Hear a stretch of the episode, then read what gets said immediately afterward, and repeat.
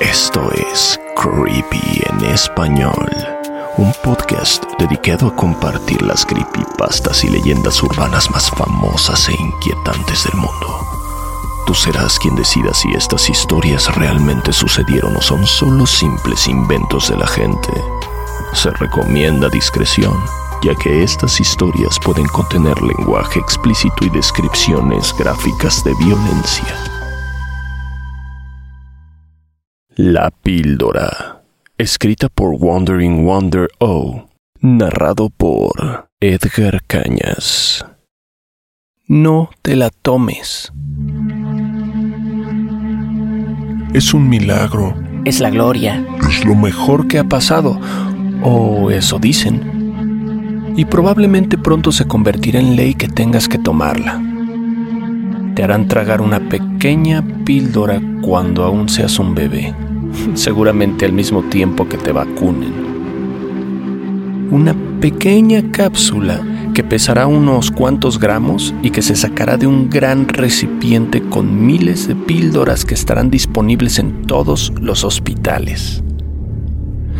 Con esa pastillita será más que suficiente para que por fin ocurra.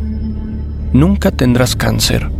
Vivirás hasta los 150 años Tendrás huesos más fuertes y un sistema inmunológico más resistente. Probablemente nunca necesitarás lentes ni aparatos de audición. Si llegaras a perder alguna parte del cuerpo, como tu dedo, en seis meses lo recuperarías. Si perdieras un brazo entero, en dos años lo tendrías de nuevo y con absoluta movilidad. Es el tipo de milagro que es lo suficientemente creíble como para ponerse de moda no resolverá todos nuestros problemas, que quede claro. Incluso se dice que creará algunos más, como la sobrepoblación, cosa que nadie pudo predecir. Pero funciona, es barato y abundante, y eso es todo lo que necesitamos. Claro que aún no pueden explicar completamente cómo esa cosa consigue reescribir nuestro código genético después de que nos la tragamos pero prometen que las respuestas llegarán algún día.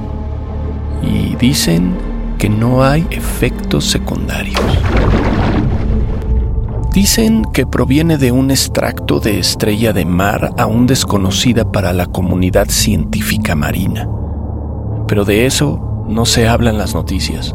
No. Otros dicen que esas estrellas son cultivadas artificialmente Dicen que vienen de los lugares más profundos y oscuros del océano. Que probablemente las hayamos visto en el pasado, pero como no son tan interesantes, nunca les pusimos atención. El descubrimiento realmente lo hizo uno de esos aventureros que se atreven a tomar todo aquello que encuentran. Él fue el primero que lo hizo. Se la comió y en un año recuperó el pie que había perdido. Estoy seguro de que probablemente destrozaron su casa y analizaron galones de su sangre e interrogaron a todas las personas con las que habló hasta averiguar cómo fue que su pie se había regenerado. Y de alguna manera averiguaron el momento exacto en que sucedió. Claro, fue después de haberse comido esa maldita cosa. El sujeto confesó que se comió uno de los brazos de la estrella de mar cuando aún estaba viva y que después se apiadó de ella y le compró un estanque para que viviera con él en su casa. Eso eventualmente llevó a que todos comenzaran a capturar ese tipo de estrellas de mar. Pero aquí está la cosa. Piensa en la tecnología y las innovaciones que se hacen día a día piensa para qué sirven. Principalmente es para mantenernos vivos más tiempo, hacernos más sanos o ayudarnos a comunicarnos mejor. ¿Y qué si como especie humana tuviéramos la habilidad de comunicarnos por medio de la mente? ¿Qué pasaría si tuviéramos todo lo que deseamos sin esfuerzo, ya que lo sabríamos todo a través de los pensamientos? Nuestros objetivos se centrarían en disfrutar nuestro mundo tal y como es? ¿O empezaríamos a ambicionar más y querer dominar a los demás? Ahora te pregunto, si fueras una especie que vive en el fondo del océano y tuvieras este increíble intelecto, ¿no te gustaría poseer a especies más complejas para ver el mundo a través de sus ojos? ¿No te gustaría adoptar la forma de una especie indefensa como una estrella de mar para que otras más desarrolladas te consuman? Así solo tendrías que esperar pacientemente a que tu enemigo te devore para dominar su mente. A mí no me parece una locura, y tampoco me parece una locura que de repente exista mucho más guerra alrededor del mundo.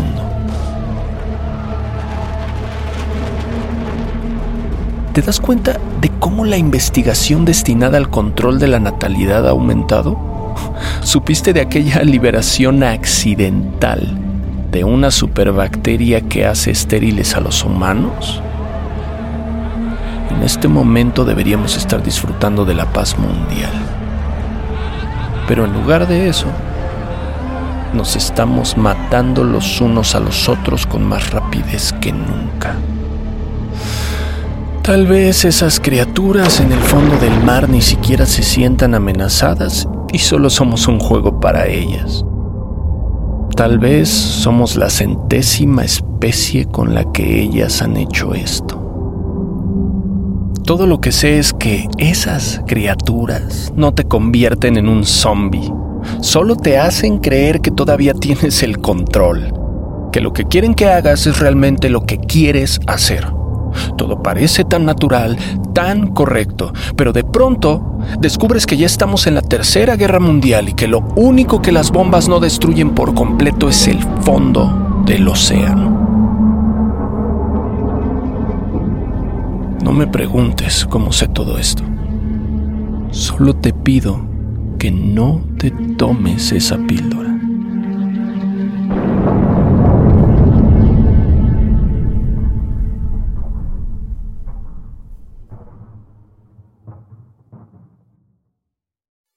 El hombre cabra, narrado por Fernando Hernández. Voy a leerles una anécdota que viví cuando era adolescente. Decidí escribirlo todo para intentar encontrarle sentido. Soy afroamericano y tengo familia en Alabama. Tenemos tierras y ellos se dedican a cuidarlas. Mi tío tiene una gran casa y un montón de remolques en el bosque para cazar y acampar. Acababa de cumplir 16 años y mis primos sugirieron ir a acampar. Como yo siempre había vivido en la ciudad, les pareció divertido verme alejado de la civilización. Así que recolectamos comida, matamos un cerdo y unas gallinas y preparamos lo necesario para acampar unos días.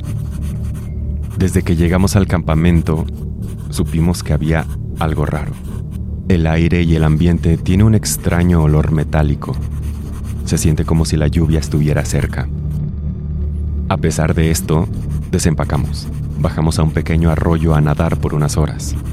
De repente, un hombre mayor de piel blanca y un adolescente salen de los arbustos. El hombre tiene una escopeta y nos saluda. Nos pregunta qué estamos haciendo tan lejos en el bosque. Le contamos que mi tío tiene unos remolques y que estamos acampando. Él dice conocer a mi tío, nos dice que debemos permanecer juntos y tener mucho cuidado, ya que hay un gran animal en el bosque. Su hijo, que tiene mi edad, le pregunta si puede quedarse y pasar el rato con nosotros. Él dice que sí. La historia es bastante larga, así que creo que será mejor si les cuento mis recuerdos. Terminamos jugando fútbol. En mi equipo están el hijo del hombre blanco llamado Tanner, cinco de mis primos y luego cuatro de sus amigos. En total había cinco chicas y seis chicos. Todos teníamos alrededor de 15 y 17 años. Acabamos pasando el día sin hacer nada, así que nos dirigimos al campamento y sacamos algunas cosas para hacer una fogata. Tanner dice que la propiedad de su familia se encuentra frente a la de mi tío. Quiere ir corriendo a casa y preguntarle a su papá si puede venir a acampar con nosotros. Mi primo Rooster dice que lo acompañaría, ya que pronto va a oscurecer. Una de las chicas también decide acompañarlos. Toman las linternas y toman el camino hacia la propiedad de Tanner. Los demás nos quedamos. Quemamos malvaviscos, bebemos y nos besamos con las chicas. Son cerca de las 7 y poco a poco la noche empieza a caer. Media hora después, vuelve el olor metálico. Se podía oler por encima del fuego que habíamos encendido. Este olor era realmente asqueroso, cobrizo, como lo que hueles después de que te golpean la nariz. Lo podíamos sentir hasta detrás de la garganta. Inmediatamente pensamos que era algún tipo de avería eléctrica o que alguien ha dejado algún remolque encendido o algo así. De repente, oímos algo acercándose. Eran Rooster, Tan y la chica sin aliento, corriendo directamente al interior del remolque. Todos decidimos seguirlos. Se tranquilizan. Incluso Rooster está llorando en ese momento. Mientras tanto, afuera, la fogata se va consumiendo. Otros primos quieren salir para mantener la llama encendida. Tanner grita, No, cierra la puerta principal, nadie más va a salir. También ha estado llorando. Tiene los ojos rojos e hinchados. Sus pantalones están llenos de tierra. Empieza a contar que después de que el padre de Tanner accediera a que éste se uniera al campamento, le sugirió llevar un rifle para su protección, ya que días antes, uno de sus cerdos había sido encontrado desgarrado con los órganos de fuera. Supusieron que se trataba de algún gato grande o coyote, aunque eso no tuviera mucho sentido. Tanner dijo que prefería no llevarse el rifle y que el simple hecho de viajar juntos sería suficiente para asustar a cualquier criatura. Entonces, Rooster por fin dejó de llorar y temblar. Todos comenzaron a calmarse, pero solo miraban por la ventana. Continuó diciendo que habían llegado a la mitad del bosque hacia el campamento cuando empezaron a oír cosas por el camino. Pero todo estaba tan oscuro que no podían ver nada. La chica dice que escuchó algo entre los arbustos justo al lado del sendero. Todos dirigieron sus linternas hacia allí y lo que vieron fue a alguien de pie. Rooster dice que le hablaron. Luego le gritaron y al final lo insultaron. Pronto descubrieron que el tipo en realidad estaba de espaldas, así que siguieron caminando y empezaron a oler el desagradable olor a metal. Más adelante en el camino encontraron al mismo hombre de espaldas. Esta vez estaba un poco más cerca de ellos. Decidieron acelerar el paso, mientras Tanner decía en voz alta lo arrepentido que estaba de no haber agarrado el maldito rifle. Mientras cuentan la historia, el olor metálico sigue en el aire incluso dentro del remolque. Después de que empezaron a caminar más rápido, una especie de murmullos comenzaron a venir de todos lados. Y cuando empezaron a acercarse al campamento, la chica dijo que pudo ver algo sacudiéndose a través del bosque. Los balbuceos eran cada vez más fuertes. Y cuando pudieron ver la luz de nuestra fogata, algo había salido del bosque a unos 40 metros detrás de ellos así que simplemente corrieron como pudieron hacia el remolque. Todos concluimos que tal vez solo se tratara de personas que querían jugar con nosotros. De repente, mi otro primo, Junior, empezó a decir que tal vez se trataba del hombre cabra. Todos guardamos silencio. Lo último que necesitábamos era una historia de terror pero él no paraba de decir que era el hombre cabra y que estábamos en su bosque y bla, bla, bla, bla, bla. Ahora bien, en ese momento nunca había oído hablar de este hombre cabra ni de nada parecido. Ahora sé que el hombre cabra es básicamente una criatura con cuerpo de hombre y cabeza de animal que puede cambiar de forma y que disfruta aterrorizando a la gente.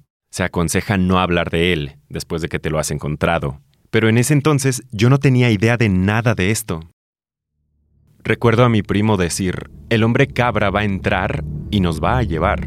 Las chicas están aterrorizadas y mis primos y yo intentamos averiguar si está hablando de una persona o de un animal.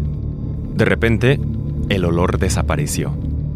Hasta el día de hoy no he experimentado nada parecido. Por lo general, los olores se desvanecen o disminuyen, pero este no. Literalmente estaba ahí un segundo y al momento siguiente ya no. Así que después de un rato, decidimos salir para reavivar la llama de la fogata. Eran entre las 9 y las 10 de la noche. Como creímos que se trataba de personas que intentaban hacernos pasar un mal rato, decidimos quedarnos en el campamento. Esa noche no sucedió nada más. Nos quedamos otro día y nada pasó. Hasta que alrededor de la una de la mañana, cuando todos ya estábamos un poco borrachos contando historias de fantasmas, empezamos a percibir otra vez ese olor. Era tan fuerte que una de las chicas vomitó. Me puse de pie. Pude sentir la humedad en el aire. Les dije que sería mejor entrar al remolque, que hay algo raro en el ambiente y que debíamos de habernos ido cuando pudimos. Volvimos a entrar y nos quedamos parados.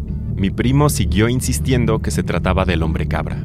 Rooster intenta callarlo. Todo el tiempo estoy sintiendo que algo está mal y no puedo averiguar qué carajo es. Terminamos sentados allí por un buen rato. El olor es igual de fuerte. Todos estamos aterrorizados. Para distraernos, decidimos cocinar hot dogs en el interior del camión, porque nadie se atreve a salir. Tenemos un total de tres paquetes.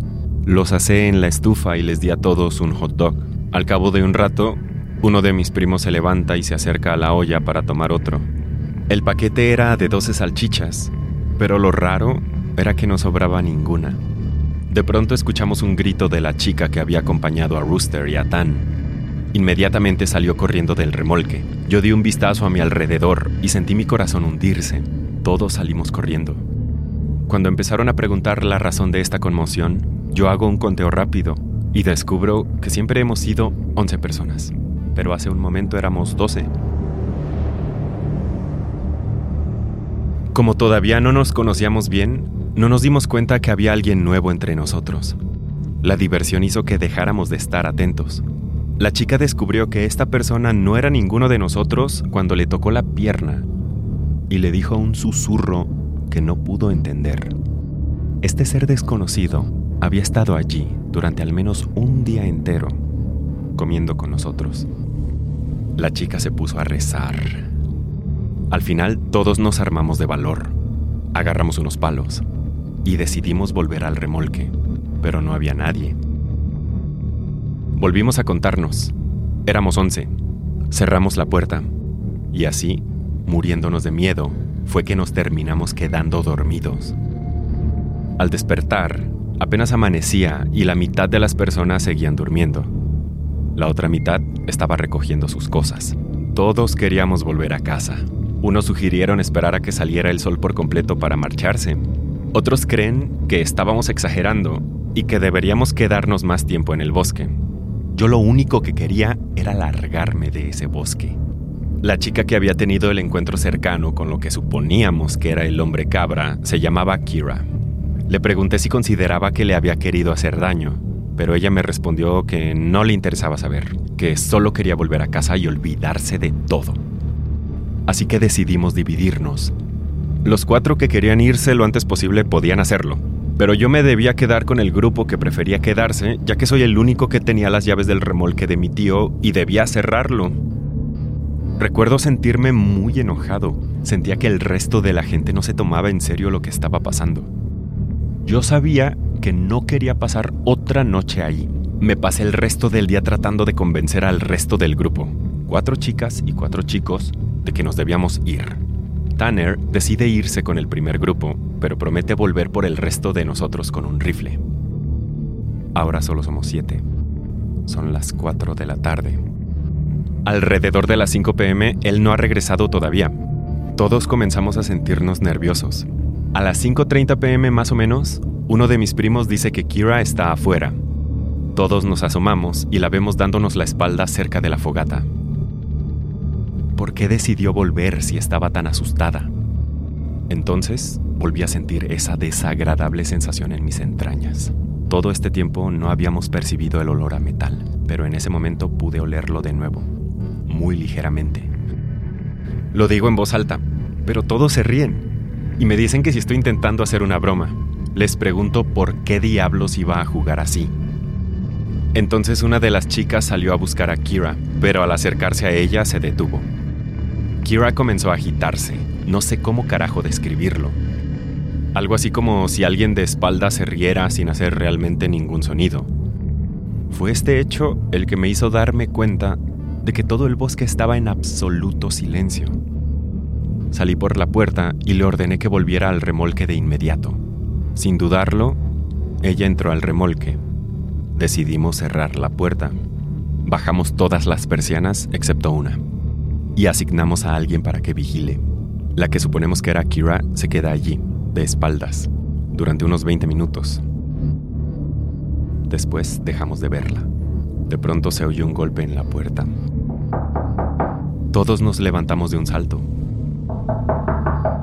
Los golpes se escuchan demasiado fuerte.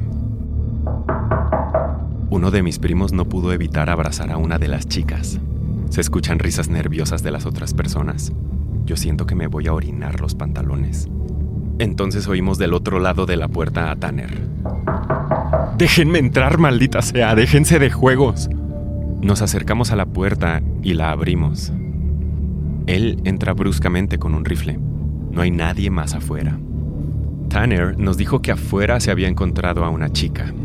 Afirmó que no se trataba de Kira. La chica se había quedado mirándolo fijamente, siguiéndolo lentamente mientras él caminaba hacia el remolque.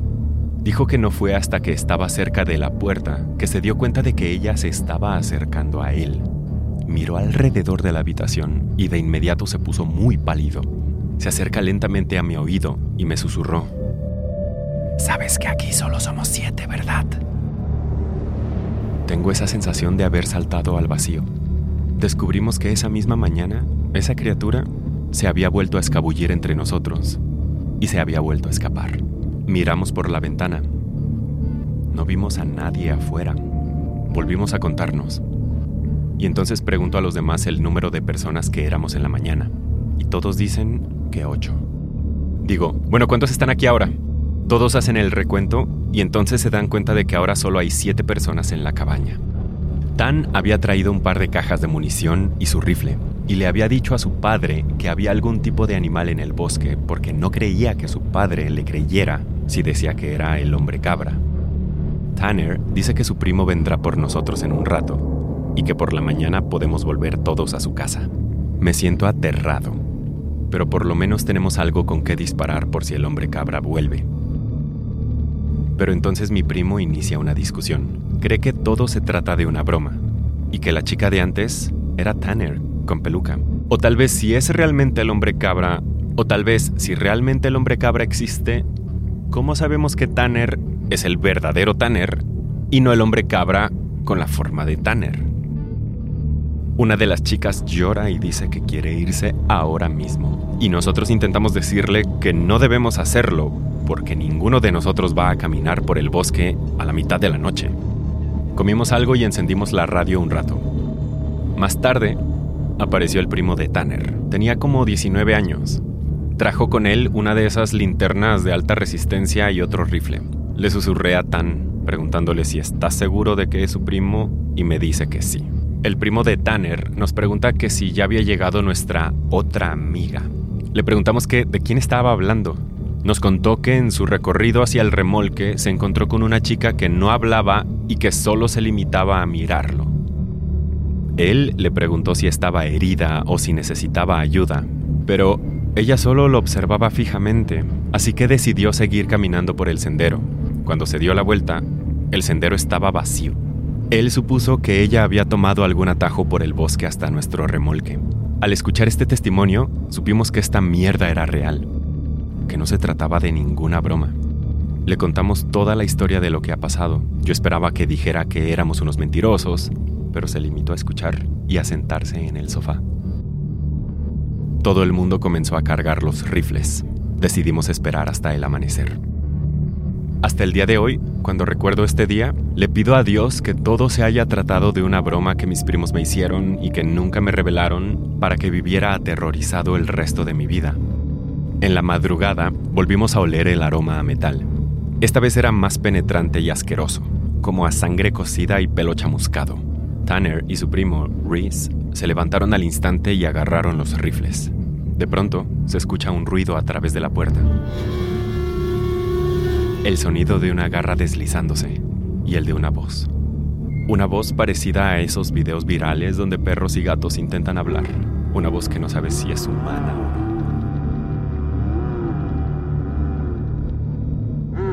La voz decía, Deja de jugar, déjame entrar.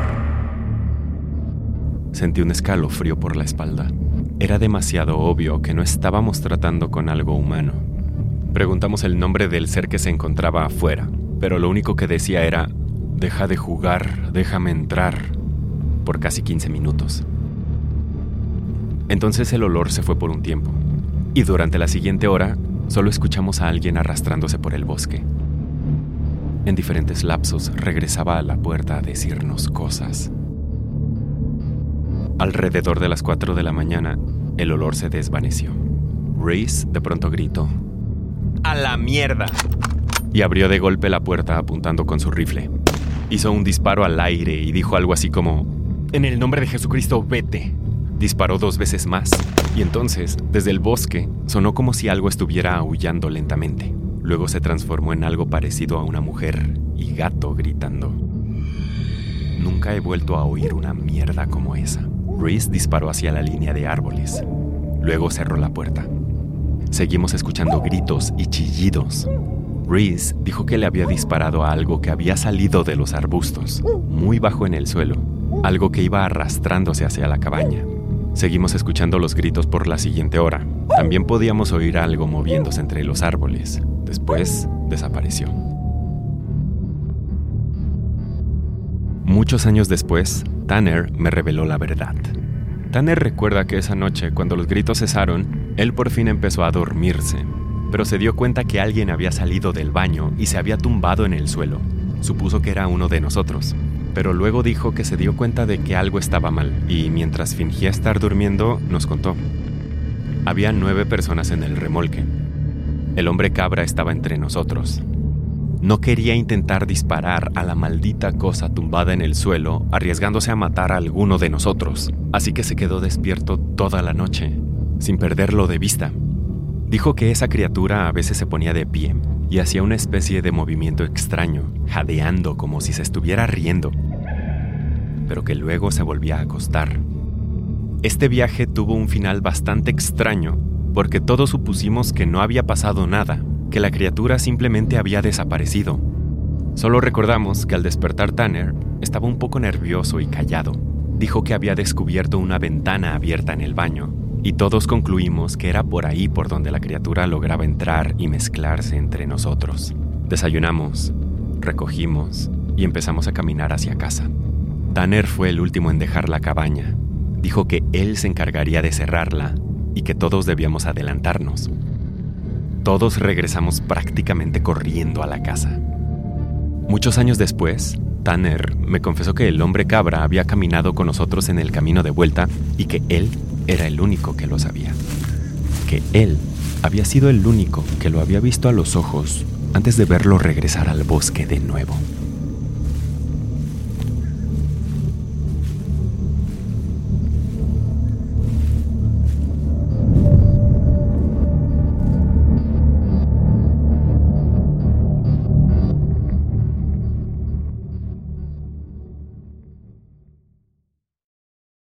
Creepy en español fue creado por John Grills y producido por GRSS. Manda tu propia historia a creepyhistoriaspod.gmail.com y nos pondremos en contacto contigo. Síguenos en Instagram, estamos como arroba creepypodesp. No olvides suscribirte a Creepy en español donde sea que escuches podcasts. Todas las historias compartidas en este podcast están bajo licencia de bienes comunes creativos o tienen el permiso explícito del autor. Ningún extracto de este podcast debe retransmitirse o distribuirse sin el consentimiento del equipo de Creepy en español y de su autor.